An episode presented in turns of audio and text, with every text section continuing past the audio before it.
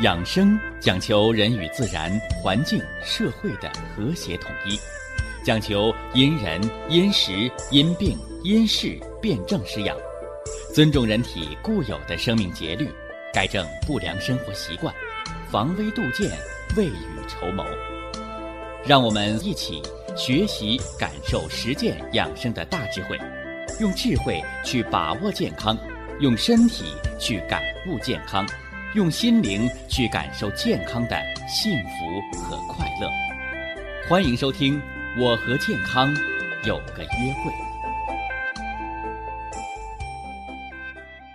下面有请徐老师讲解博医文化的大智慧，让我们一同感受健康带给我们的快乐。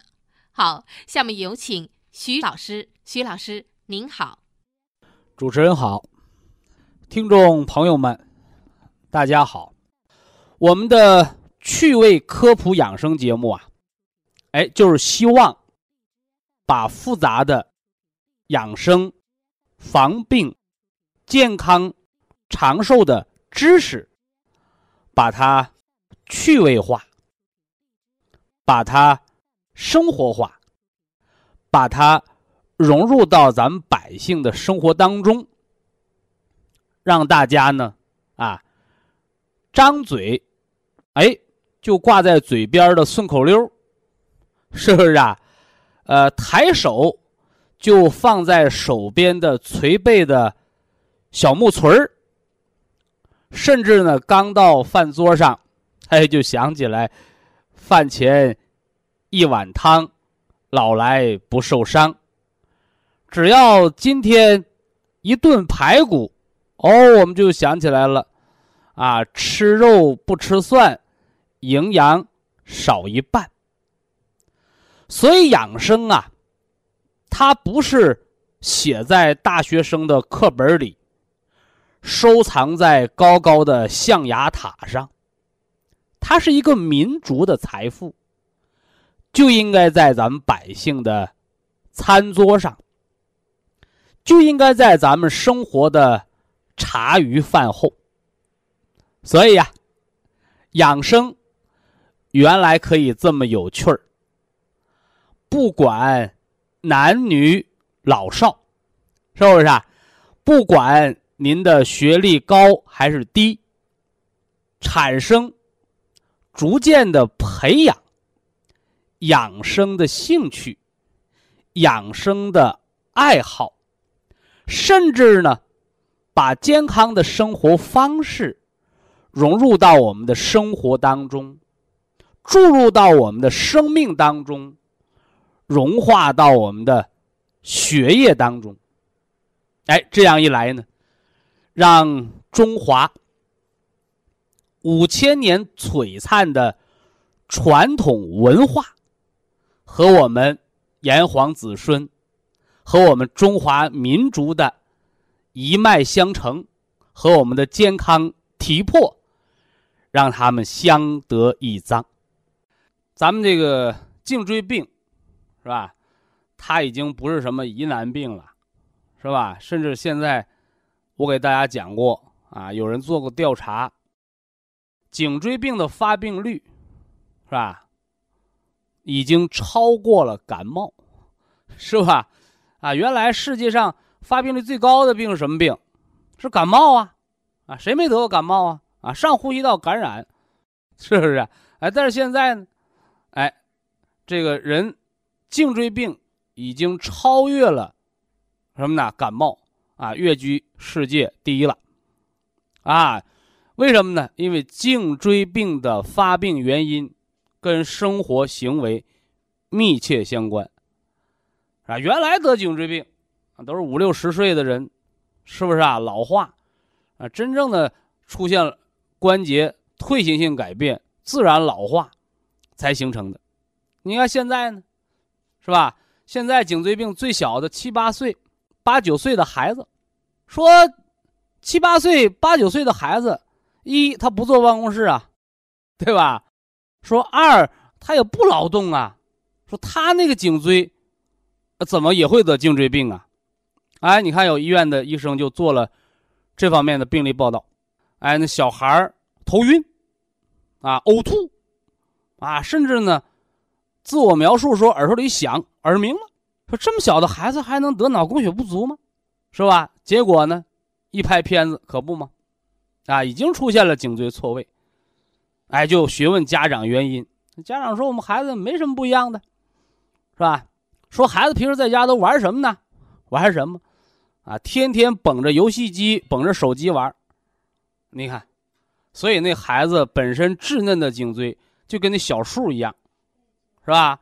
你小树扶直了，它往直了长；你小树呢，你给它绑歪了，它就长成歪脖树了，是不是？所以孩子颈椎病的问题，它和营养无关。”啊，有人也问过我，说小儿颈椎病，咱是补点钙呀，还是还是吃点什么保健品呢？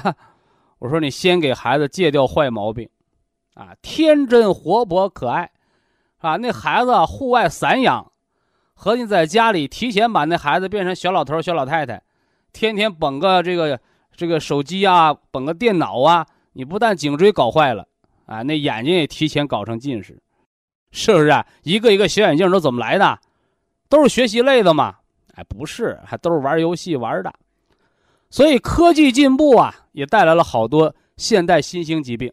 那么小儿颈椎病的防治，一个是呢，呃，去掉坏毛病，啊，去掉坏毛病，是吧？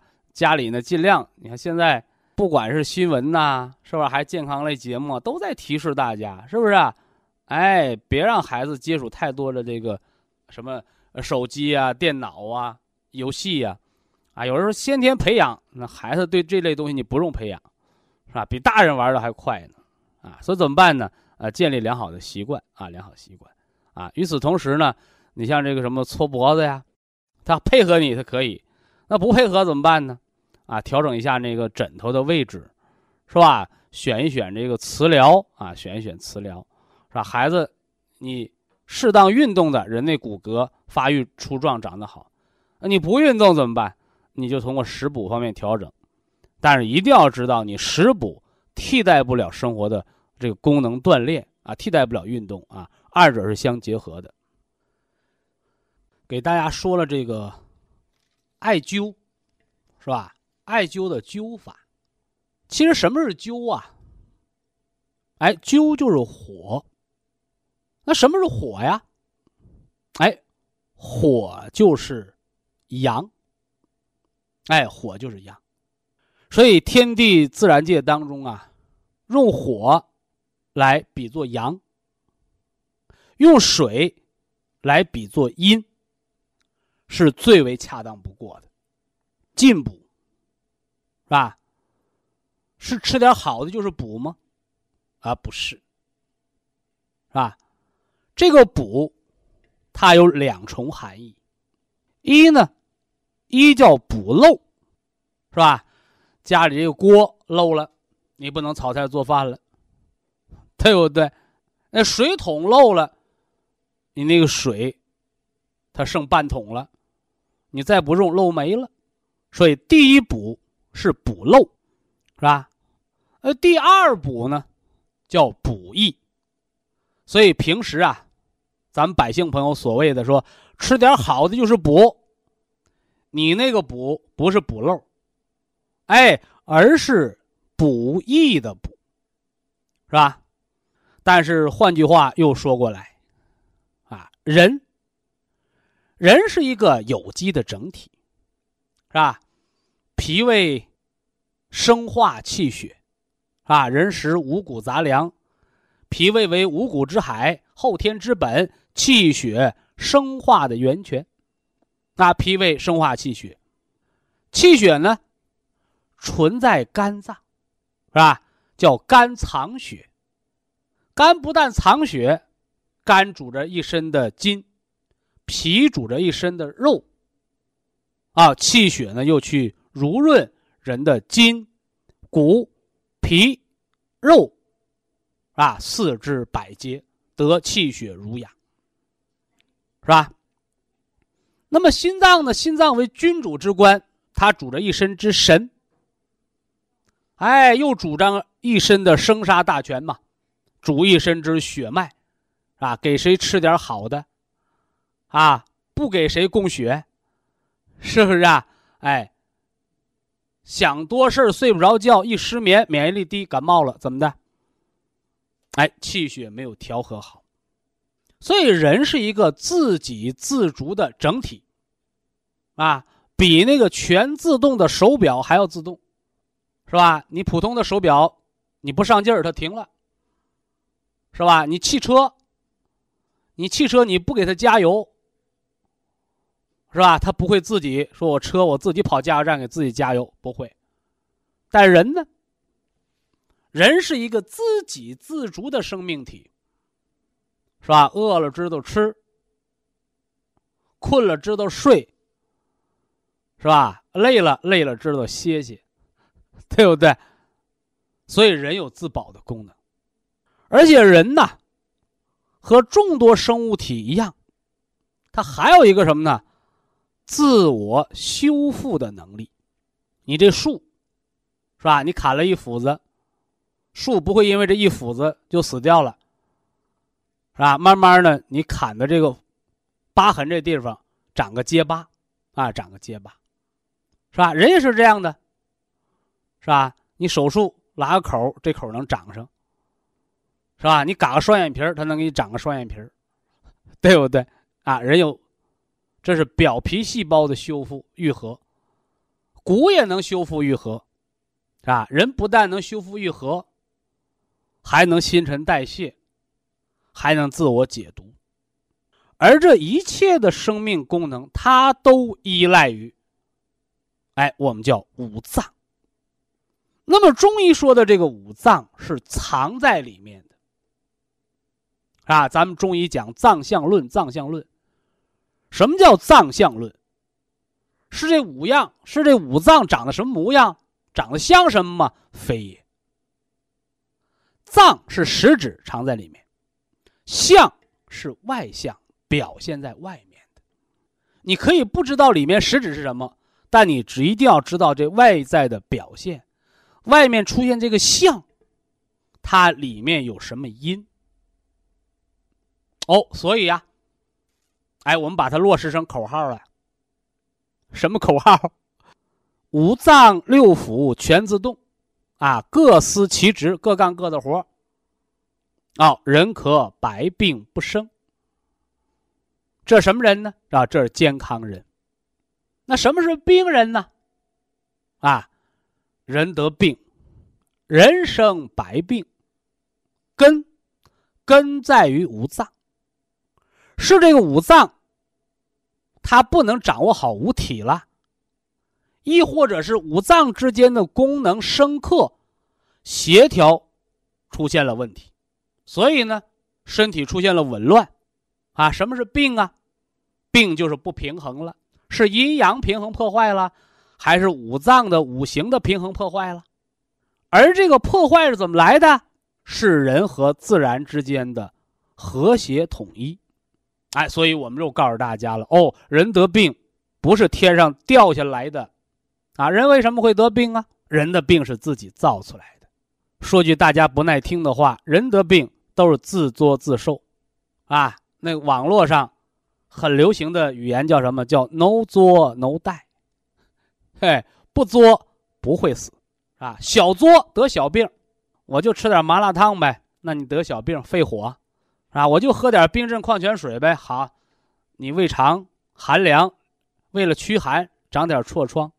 那大作大病，酒半斤八两不醉，啊，你醉不醉？你这个外面那是相，里边的那个呢？哦，一次醉酒相当于一次急性肝炎发作。好家伙，你还笑话人家呢？哎呦，那谁真倒霉，啊，得肝硬化腹水了。我告诉你，有个三回五回连续的什么呢？醉酒，急性的酒精性肝炎发作。哎，你也和他一样。正所谓五十步笑百步，啊，这是病之由来。那么养生是干什么呢？养生是改错，但是改错的前提条件是知错。养生治病就是改错，改错之前你得知错呀，是不是啊？你知道自己哪儿错了吗？我不知道啊，不知道。那你知道什么是对的吗？对不对？所以我们为什么要给大家讲养生知识？为什么给大家普及正确的生活行为规范的守则？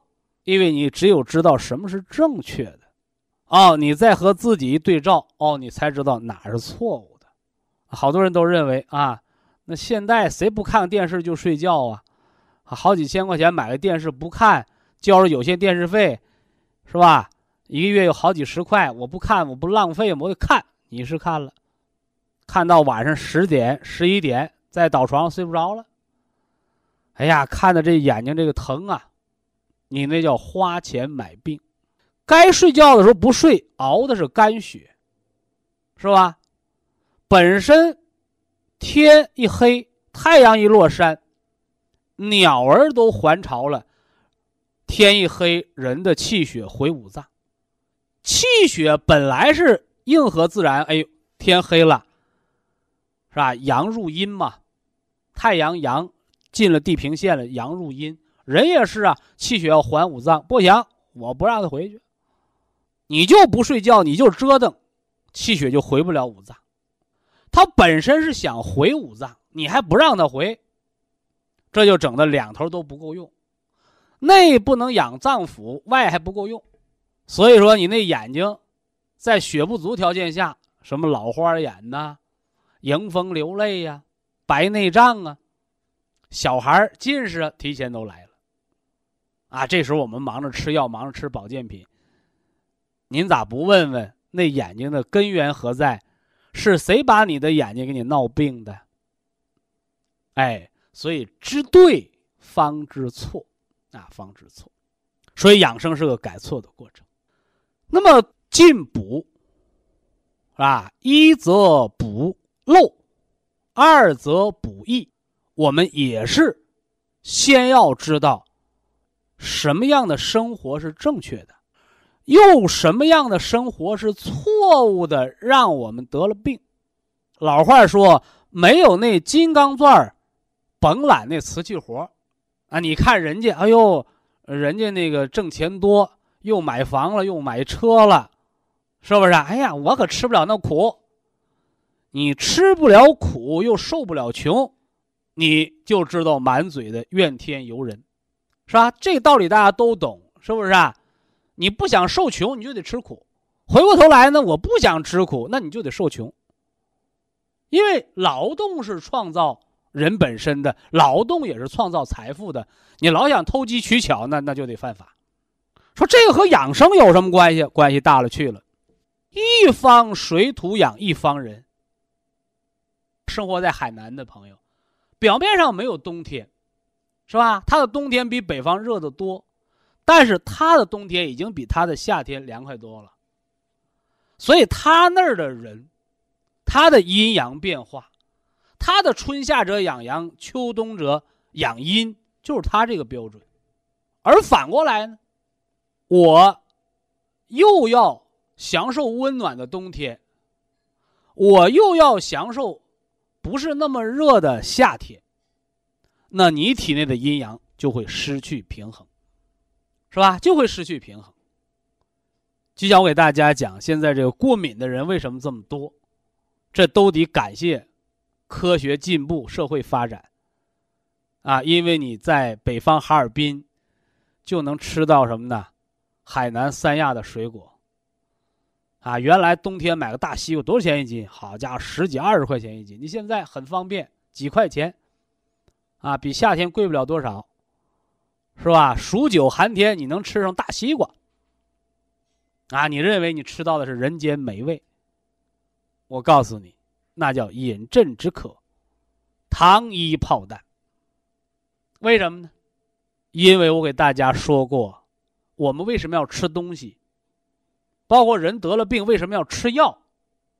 表面上你吃的是五谷杂粮，表面上你吃的是水果蔬菜，你吃的是禽蛋，表面上你吃的是医生给你开的什么中药，而我告诉你，你实质上吃的是什么？吃的是里边的气，是吧？中医的这个“气”字很神奇。吃五谷杂粮，吃的是里边的谷气，也就是它的生发之气；吃水果蔬菜，吃蔬菜，吃的是蔬蔬菜里边的顺气，它疏通的气。所以吃蔬菜不得便秘，啥意思？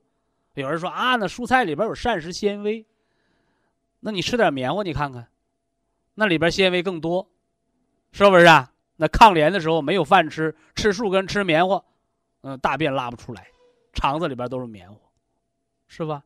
吃蔬菜吃的是疏通之气，吃水果呢？水果是什么呢？是吧？秋天得到水果，吃水果吃的是化收之气，它化。那我们吃根呢？萝卜吃根，人参也吃根。我们吃根吃的是什么？吃根吃的是封藏之气。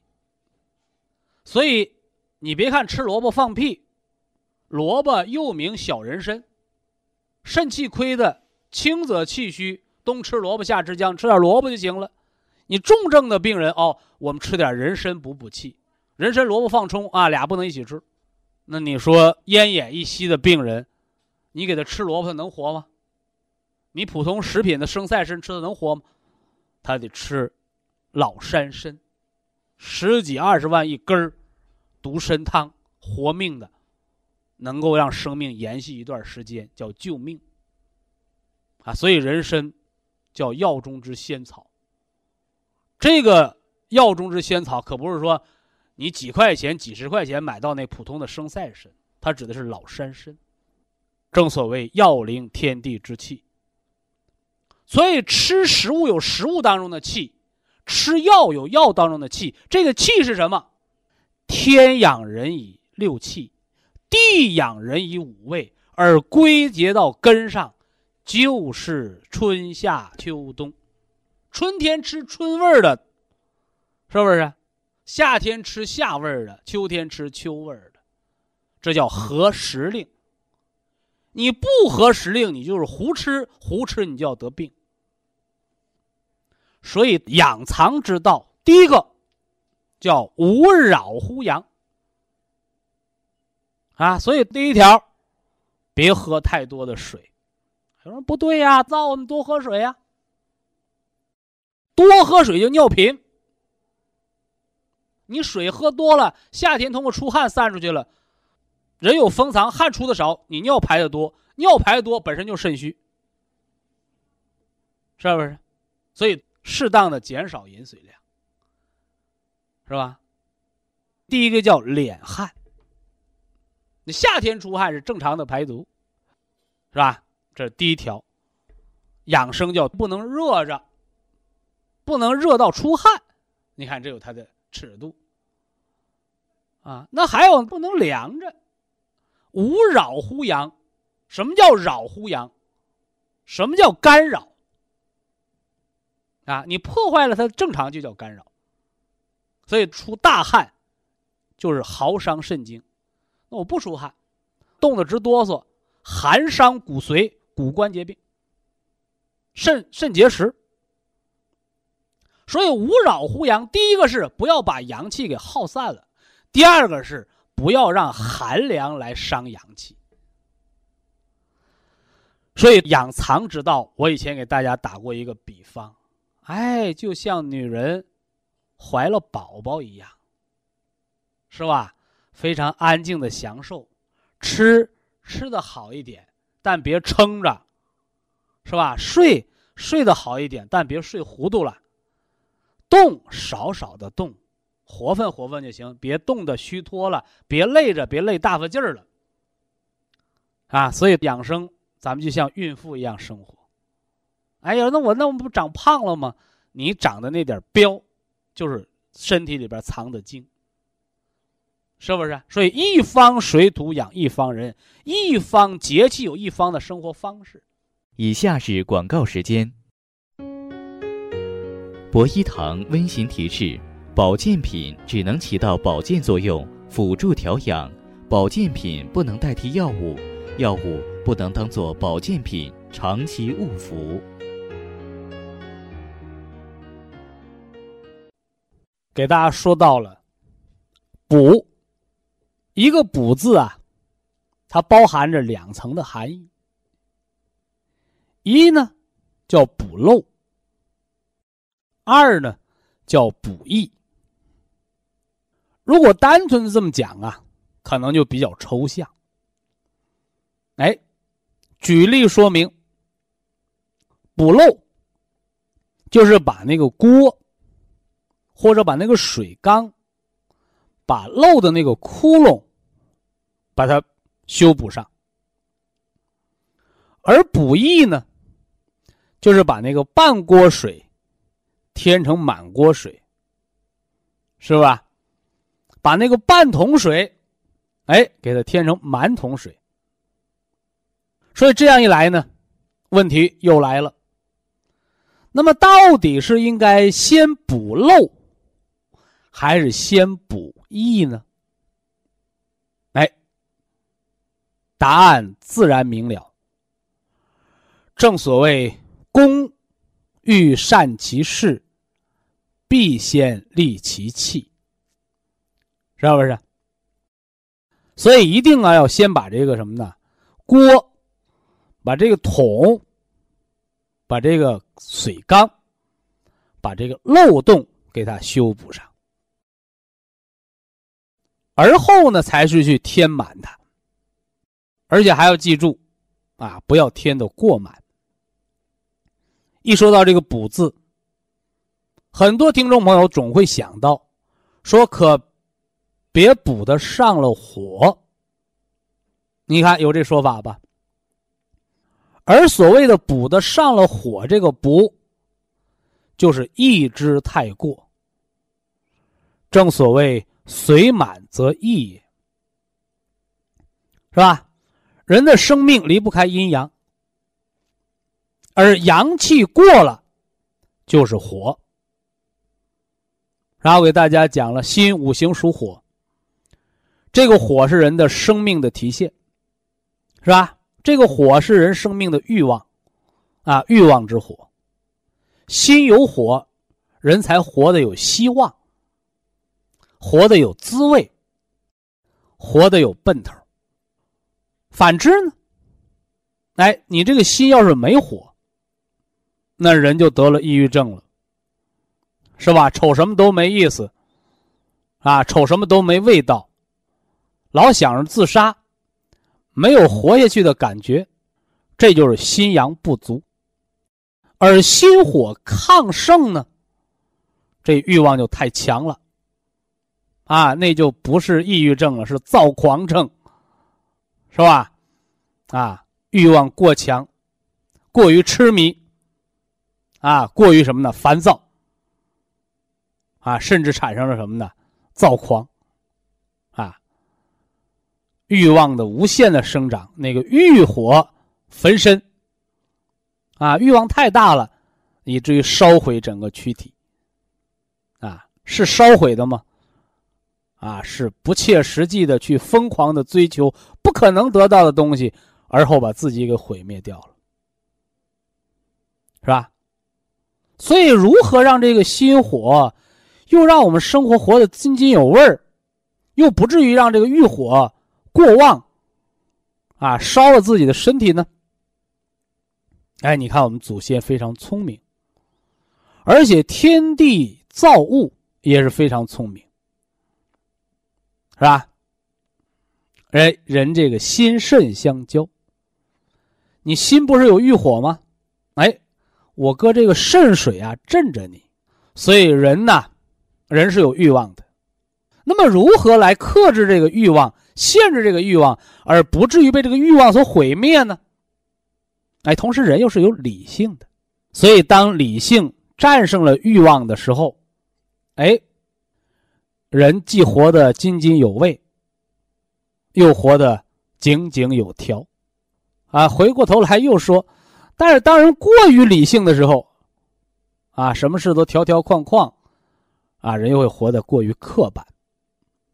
哎，这是我们从。心理层面来说，心之火和肾之水，那么如何的来补他们的漏，又如何来补益，让它恰到好处，啊，让我们的精和气都特别足的条件下，那么人的外向，这个神啊，人之三宝，精气神，如何把这三宝都养的精气神十足呢？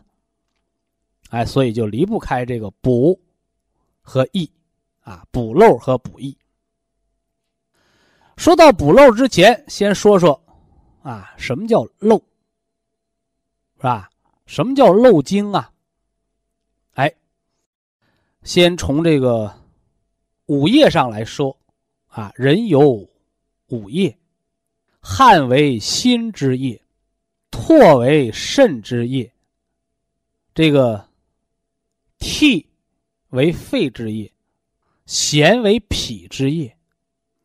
这说的是五液啊，五液。泪为肝之液啊。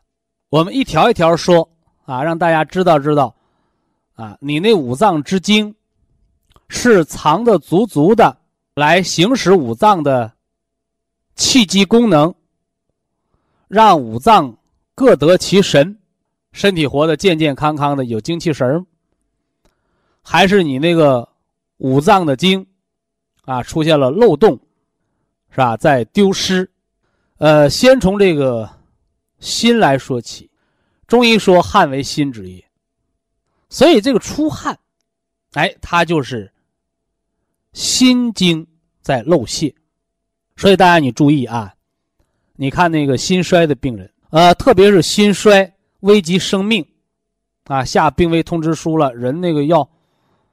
啊，要没那个状态，叫汗出如油，啊，你看平时啊，我们受了惊吓，出了一身冷汗，那汗的成分都是水。哎，你看病危的人，汗出如油，哎呀，出了一身汗，那个汗像油一样。哎，这就是心的津之液已经耗散了，新的津液耗散了，心神涣散，就要了小命了。所以叫汗为心之液，啊，尤其冬天啊，你别老去汗蒸，是吧？因为冬天是养藏之道，是吧？你老去汗蒸，你无形就在什么呢？偷盗心的精液，啊，伤我们的心神，啊，伤我们的心神。因为大家要知道精气神三者之间的关联。这精，这精是物质基础，是吧？那气呢？有人的精才会产生气的功能，而精和气都特别足的时候，你才能有神儿，啊，才能有这个良好的外相，啊。中医讲脏象论，脏象论，什么是脏？脏是藏在里面的，什么是象？象是表现在外面的功能。所以一落到出汗这事儿。你说我夏天嘛出点汗，哎，这个正常。夏天，啊，心经当令，春夏者养阳，秋冬者养阴，发散一下出点汗，这顺应了天时。而天气不热，你还在出汗，哎，中国老百姓就懂了，这叫虚汗，哎，也是心在漏精。说怎么办呢？人在不该出汗的时候，什么是不该出汗的时候？冬天，或者你安静状态下，你没有运动，没有炎热，而乱出汗，这是心在漏精，怎么办？敛虚止汗，啊，酸涩收敛的东西，你像五味子，啊，五味子。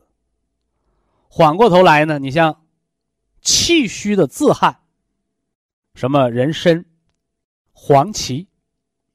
哎，这是补阳止汗，酸是收敛的，是吧？酸是收敛的，而阳虚的时候，汗门口关不住门补了阳气，阳气能帮你遮住这个汗液，啊，阳能遮住这个阴，啊，阳能摄住这个阴，啊，这是汗为心之液，所以人出汗的时候，你应该喝冷水还是喝热水呀？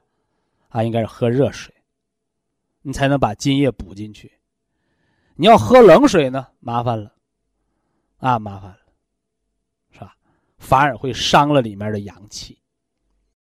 所以夏天喝什么水最解渴啊？不是冰镇矿泉水。啊，你喝那个冰镇的矿泉水、冰镇的饮料，在炎热的天你喝它，不但不解渴，你喝进去的是冷东西，身体内就会产生一种阳气，来把你喝进去这个冷水把它捂热了。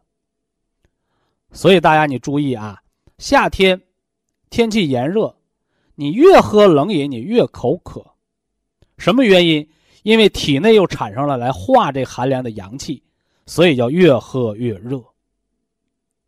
反之呢，哎，你喝个热热的大碗茶，你喝点热水，哦，体内也知道哦，你喝了热的东西，它反而容易什么呢？体内产生阴液，来化这个热，啊，化这个热，所以喝热水比喝冷水解渴的道理就在这儿。这是我们夏天渴的时候要喝热水解渴，防止伤了体内的阳气，是吧？那么，这个这个夏天说天气很热，我们洗冷水澡还是洗热水澡？是吧？这个我们上大学读科大学的时候都实践过啊。洗热水澡它可以消暑，发汗了嘛，散热了。而你浇那个冷水澡，哎，瞬间你会发现身上那个汗就止住了。甚至你浇的急，还能起一身鸡皮疙瘩，啊，那都是身子骨好的啊，身子骨弱的呢，啊，直接就什么呢，重感冒病倒了。但那时候都是大小伙子，是吧？大三伏天，天热，洗完冷水澡之后，人睡觉睡得特别舒服。但第二天早晨起来，哎，浑身酸疼，啊，甚至什么呢？夏天每天三四点钟就起床了，你要头天晚上洗的是冷水澡，很凉爽，你第二天起床六七点钟、七八点钟，什么原因呢？哎，也是这寒凉伤了阳气。而且大家你注意啊，洗冷水澡刚开始洗的时候是凉，怎么越洗越热了呢？哎，就把体内的阳气调出来，来化这个寒。所以人呢是一个天然全自动的，它有自保的功能，是吧？但是如果我们违背自然规律，你去伤害了人体的自保功能，哎，你就会得病。哎，就像我刚才给大家讲这个，是吧？哎，你喝冷饮，尤其是天热的时候，你喝冷饮，被这冷一激，体内产生内热，发于体表之后，你看。得什么毛病？哎，脸上长痤疮。哎，那是肺和胃有寒，体内的热为了攻寒，为了驱除寒邪，产生这个毒热，在体内在体表就鼓包了。还有呢，就是喝那个冰镇啤酒，是吧？大家都看过卖冰棍的，是吧？都拿个什么棉被捂着那个冰棍箱子，是吧？别让热气把里边的冰棍弄化了，对吧？人一样啊，我不管你吃什么东西，吃冷的吃热的，最后这个东西化成你身体，它都得是三十六度五的体温。所以说，你老喝着冰镇啤酒，你肚子就凉，啊，你肚子就凉，那么身体就会产生脂肪，啊，来保护它，啊，来保护它。所以，经常喝冰镇啤酒的人，你看没看着？哎，在那肚子那儿就鼓出个大的脂肪肚，脂肪的棉被帮你捂肚子，是人体的自保，为了驱寒而产生的脂肪堆积。啊，所以啤酒肚怎么来的？就是这么来的。啊，这是给大家讲，汗为心之液，啊，正常天热的时候出汗叫散热，不该出汗，冬天出汗。这都是劳伤我们的心脏的津液啊！人伤了心脏的津液，就会伤心神，就会心慌，甚至严重的心脏病呢，出大汗之后，就会出现心脏的什么呢？发病啊，过速啊，骤停啊，房颤呐，啊！所以啊，哎，养好心脏病，就要首先守好心门。啊，什么是心门呢？说我揉一揉痰中穴，是吧？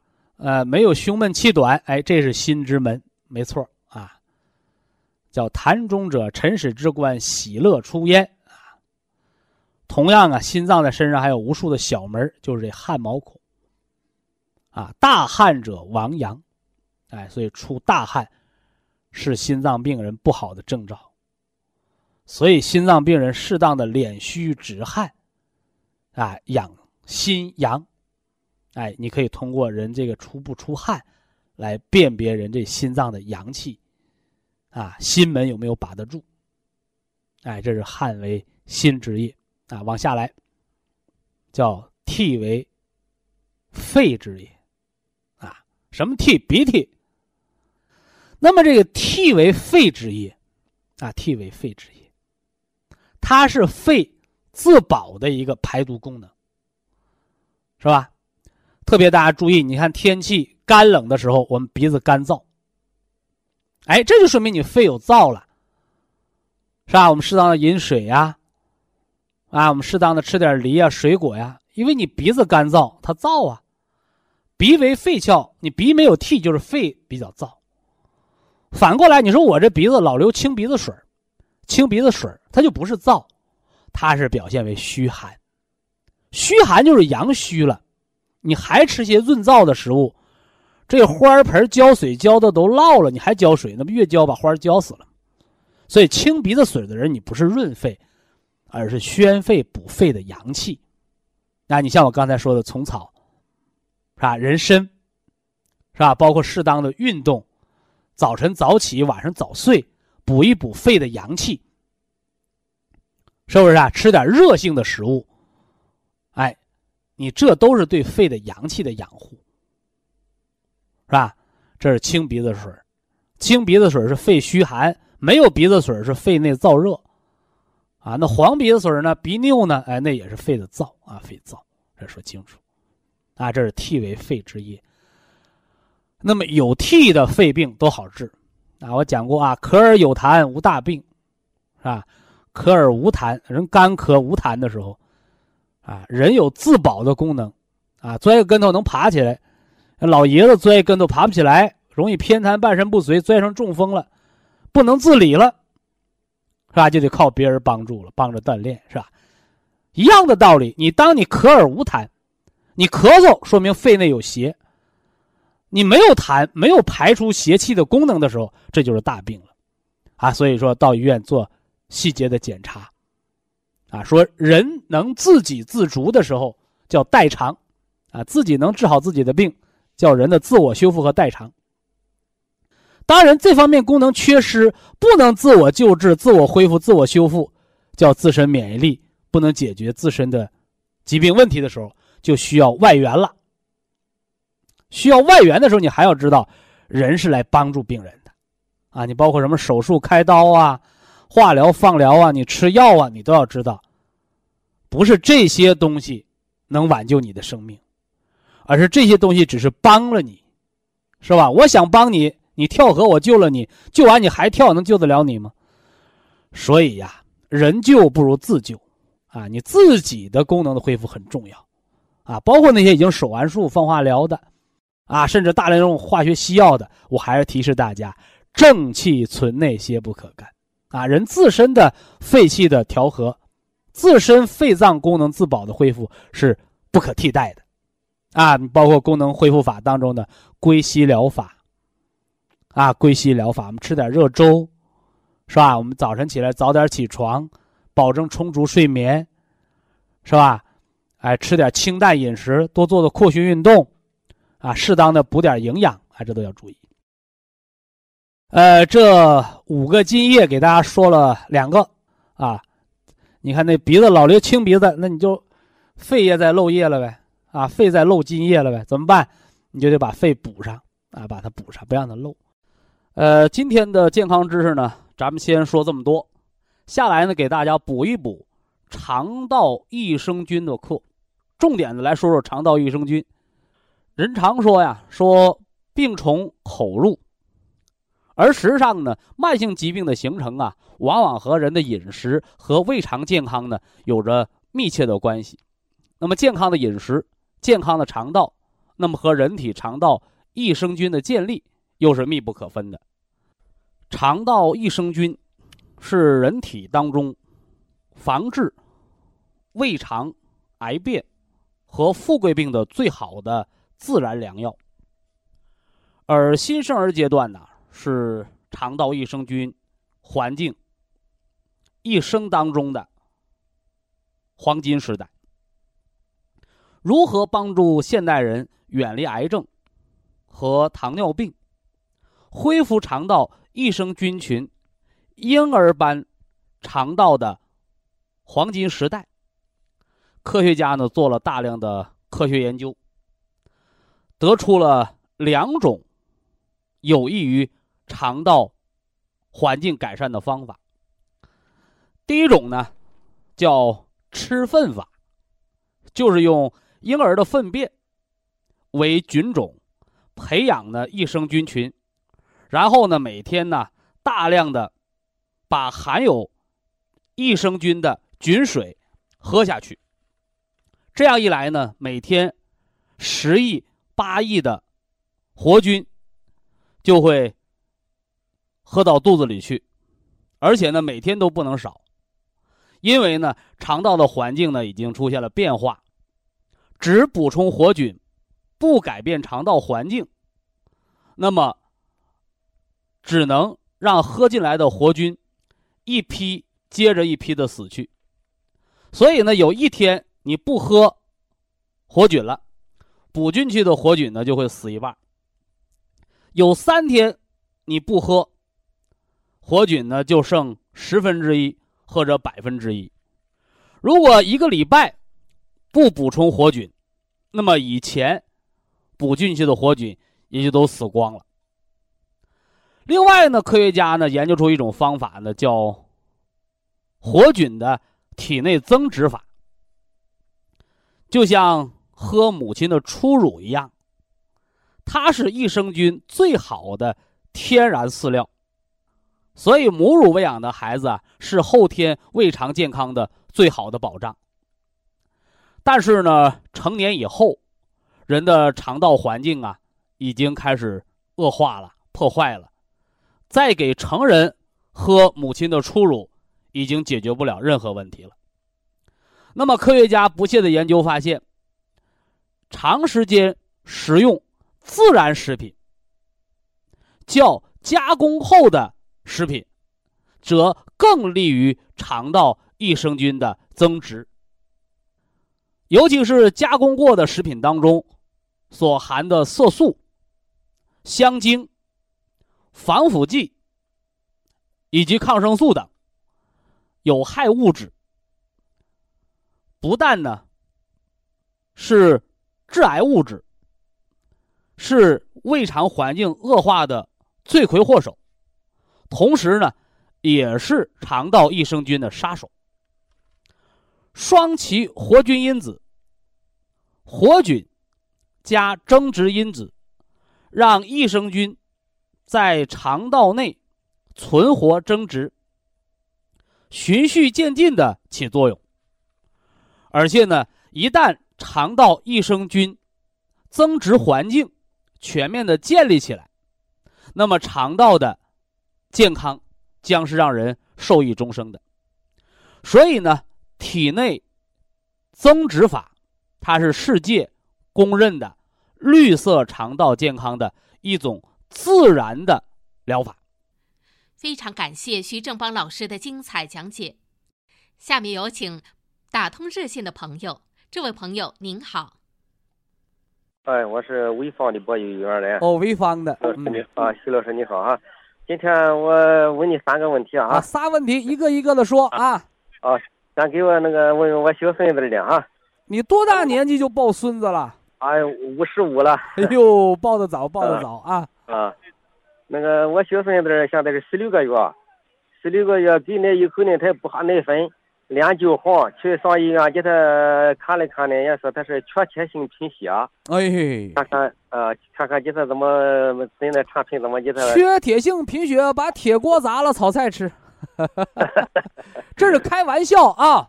嗯。你那个小孙子都十六个月了，啊对不对？啊，十六个月等于几岁？等于三岁了。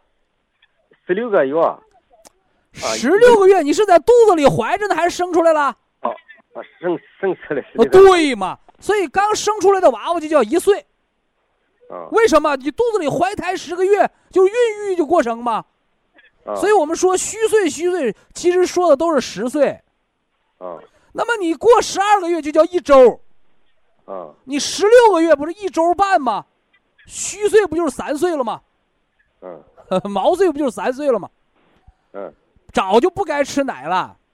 啊小孩吃奶多了伤脾胃，孩子吃岁吃奶吃到几月？吃到十个月就该吃饭了，就该啊吃粥了，就该吃辅食，不叫辅食叫主食了。嗯，所以说你这娃娃呀，你给他一天一袋无籽粉，啊，我这分这菜哎，平时喝点双歧活菌因子也是一天一包吧，冲着喝。啊哎，完了正常吃人粮食，你那个牛奶呀，偏要喝，必须煮了喝，不能喝凉的啊。他奶他不喝，你什么奶不喝？不喝更好啊！人中国人就不是喝奶的东西啊，喝那个豆浆吃豆腐比喝奶强。他光喝酸酸奶他喝，那你就喝酸奶，不比喝牛奶好吗？啊，酸奶他那人也不是牛生的，为什么要喝牛奶呀、嗯人天天喝牛奶比吃转基因还可怕。嗯嗯，不俺汤给他喝着行不行？啊行，没啥不行的啊。俺俺俺老伴儿你就喊我我跟你讲啊，你是个年轻的爷爷，嗯你就把你这个孙子当你当成你当年养儿子那个养法，嗯你别按现在养孩子养法，那就养坏了，养糟养糟践了就。啊那不喝奶还成病了，那喝不喝奶才好呢。我们哦打小到大我牛奶也没喝过几回，人也都健健康康的怕他。怕他不喝奶不行，谁说不行的？牛奶喝多了倒寒，哦是不是啊？别喝那东西啊，喝点酸奶还行。饭后喝点酸奶促进消化，牛奶喝多了倒不好。你现在那孩子什么青春痘啊、脾胃寒凉、痛经啊，都跟牛奶的寒是有关的。哦哎，不要喝那东西啊，哦好，吧？行嗯好，这是第一个。个我老伴儿的啊，说第二个啊，嗯嗯，老伴儿毛病多，老伴儿是哎那时候不就查出来那个肝囊肿、胆囊息肉，呃，浅表性胃炎，呃，人家查了那些病。那么通过那我的吃顿保一堂产品吃了调调了三个月了，仨月，嗯、三月正好吃好了，原先吃的那些，呃，三个月就可以到医院再复查了，看看囊肿啊啊是变小了还是变大了，哎是吧？呃，才去复查了，怎么你不是说汇报没晓得啊啥来以后。啊汇报，哎。呃，他那个心律失常那是不是啊？哦。现在呃，现在查的是那个肝囊肿，也没大没小啊，哦，挺好，没大，嗯、没大就好。啊那个胆囊。呃胆囊息肉呢还小了，从零点七到零点六了，哎呦，好好，嗯，哎、哎还小了，嗯、医生呢说他这个胆囊息肉呢是多发性的，这是建议就是你多发性的，也不是昨天晚上发的，啊，就是。就像你家发豆芽，昨天晚上泡豆子，第二天长芽了，没那么快。啊，你那个息肉是慢性炎症积累发作，明白吧？啊。由无到有，由小变大叫加重，由大变小，由多变少，由少变无叫好转。啊你咋也得个半年一年的，它才能，你息肉啊六个毫米啊，你怎么得半年一年的才能呃完全消失？得需要个过程啊。你要是真想开刀，我们都不拦着你啊。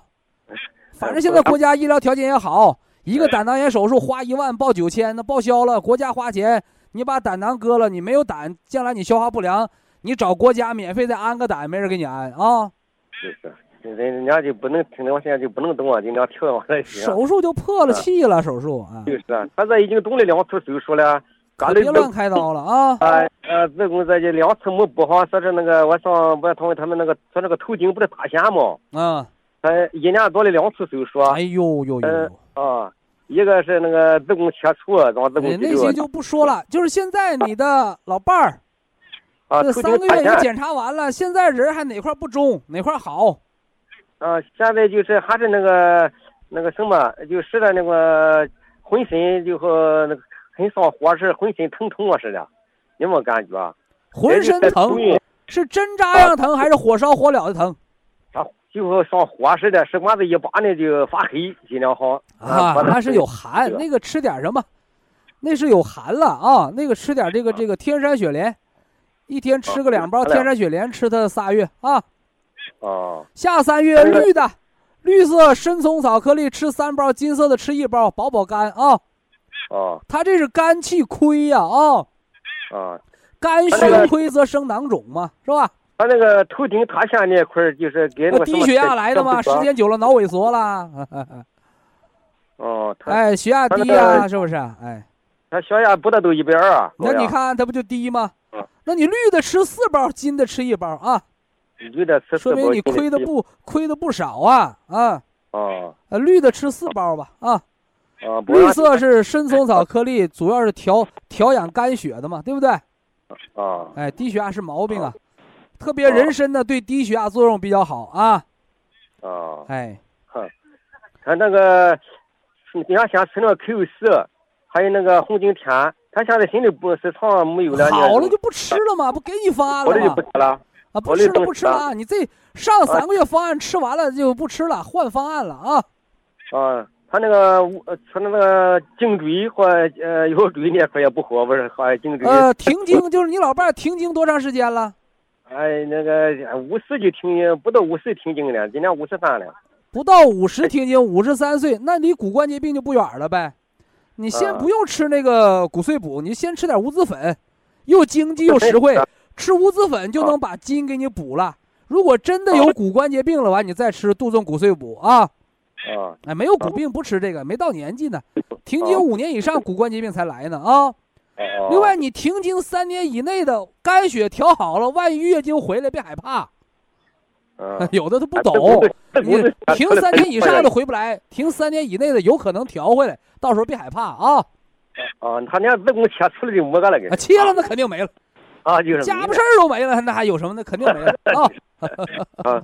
啊，子宫都切，了，那上上哪来月经去了？